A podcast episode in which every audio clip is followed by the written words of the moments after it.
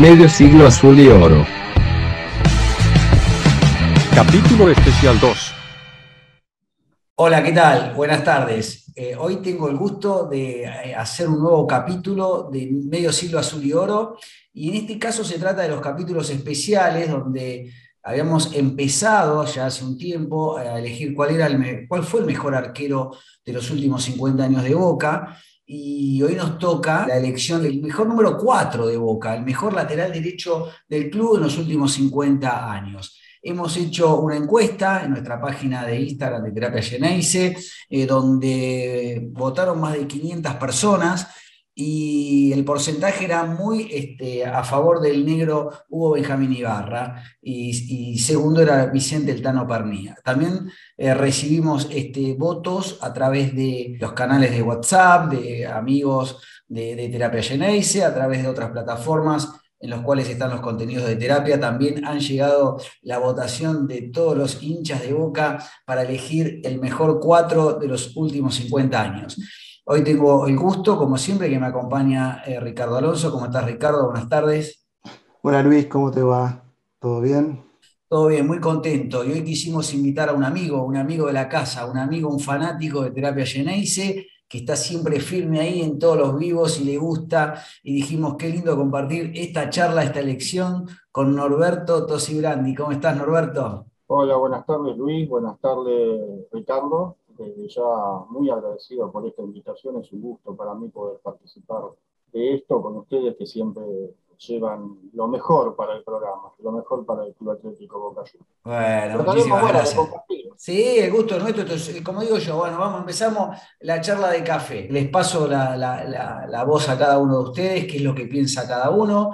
Eh, ¿Querés empezar justamente vos, este, Norberto? Eso es el, digamos, el invitado especial, viste mucho a Boca. Decime, si vos tendrías que decir cuál es el mejor cuatro que vos viste en los últimos 50 años del club.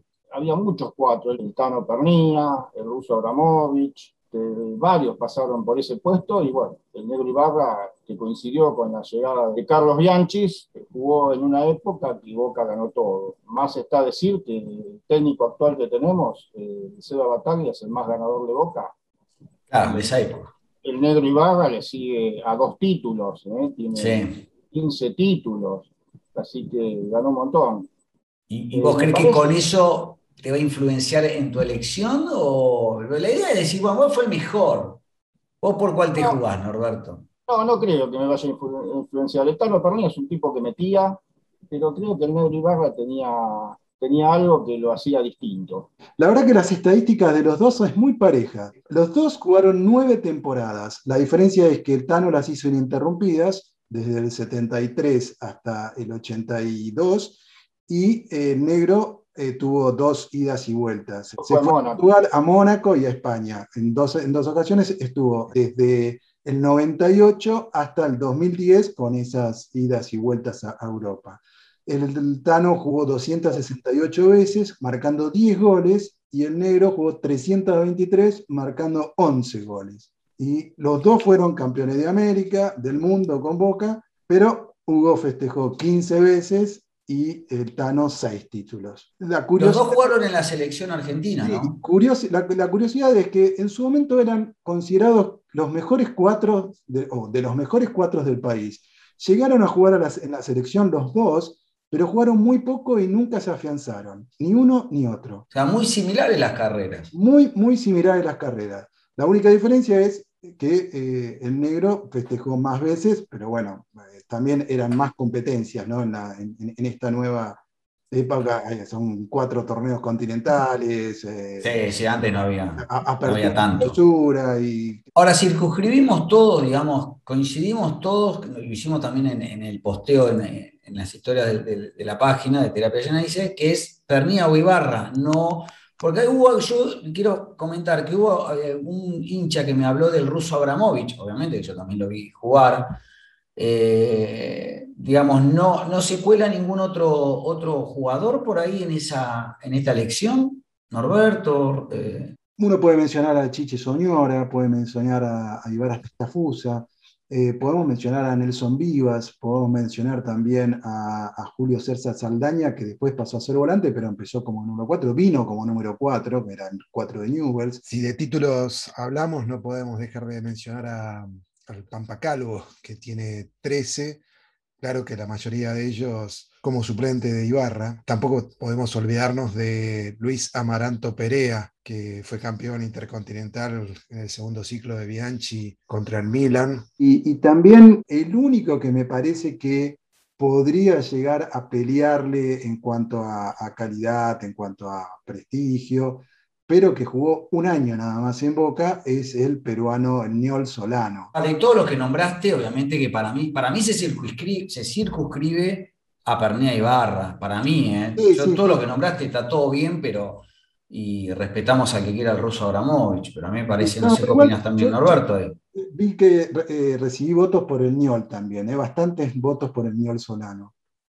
Para mí no, para Pero mí no, no, para- de supuesto- ninguna manera, la verdad que no. Pero por supuesto, a distancia enorme de, de Pernía y de Ibarra, a mí me sorprendió cuánta diferencia en, en favor de, de Ibarra. Yo creo que mucho tiene que ver de que muchos de los que han votado no lo vieron jugar a Pernía. ¿sí? Porque- Pero por ejemplo, acá los tres lo vimos. Vos, Norberto, ¿por quién votó? Vos, digamos, ¿me ratificás que se circunscribe a esos dos jugadores? Sí, sí, sí. Sí, ahí estamos de acuerdo. Hay- hubo buenos en Boca, hubo otros cuatro buenos, pero creo que los, digamos, más populares también, ¿no? Digamos, que los dos mejores fueron ellos. Ahora, y entre, ahí estamos, los tres vimos a los dos jugadores. ¿Vos con cuál te quedás, Norberto? Y yo me quedo con Ibarra. Tenía más, me parece más proyección. Yo también me quedo con Ibarra. Para mí era muchísimo más, era más jugador. No sé si muchísimo más, una- hay, que, hay que ser respetuoso. Era más jugador.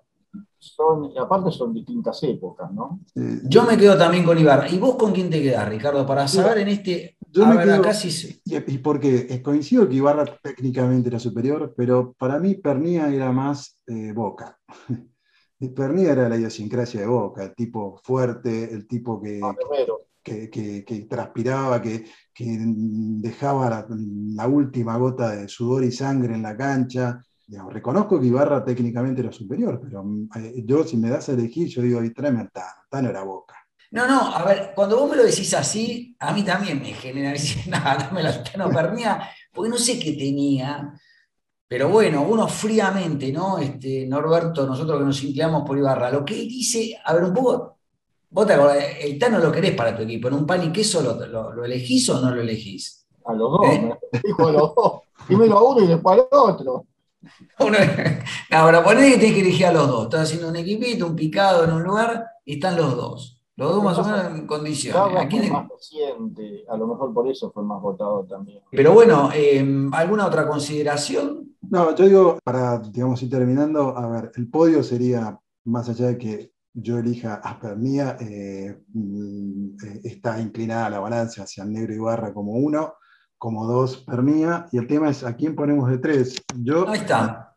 ¿A quién ponemos de tres? O sea, como número tres del Como en en el tercer lugar. ¿eh? en el tercer Sí. lugar. Y bueno, te digo, en las votaciones están eh, ahí cabeza a cabeza el Niol Solano y el ruso Aramovich. Mm, Quedaron atrás, eh, te digo, Soñora, Tafusa, Vivas y entre otros.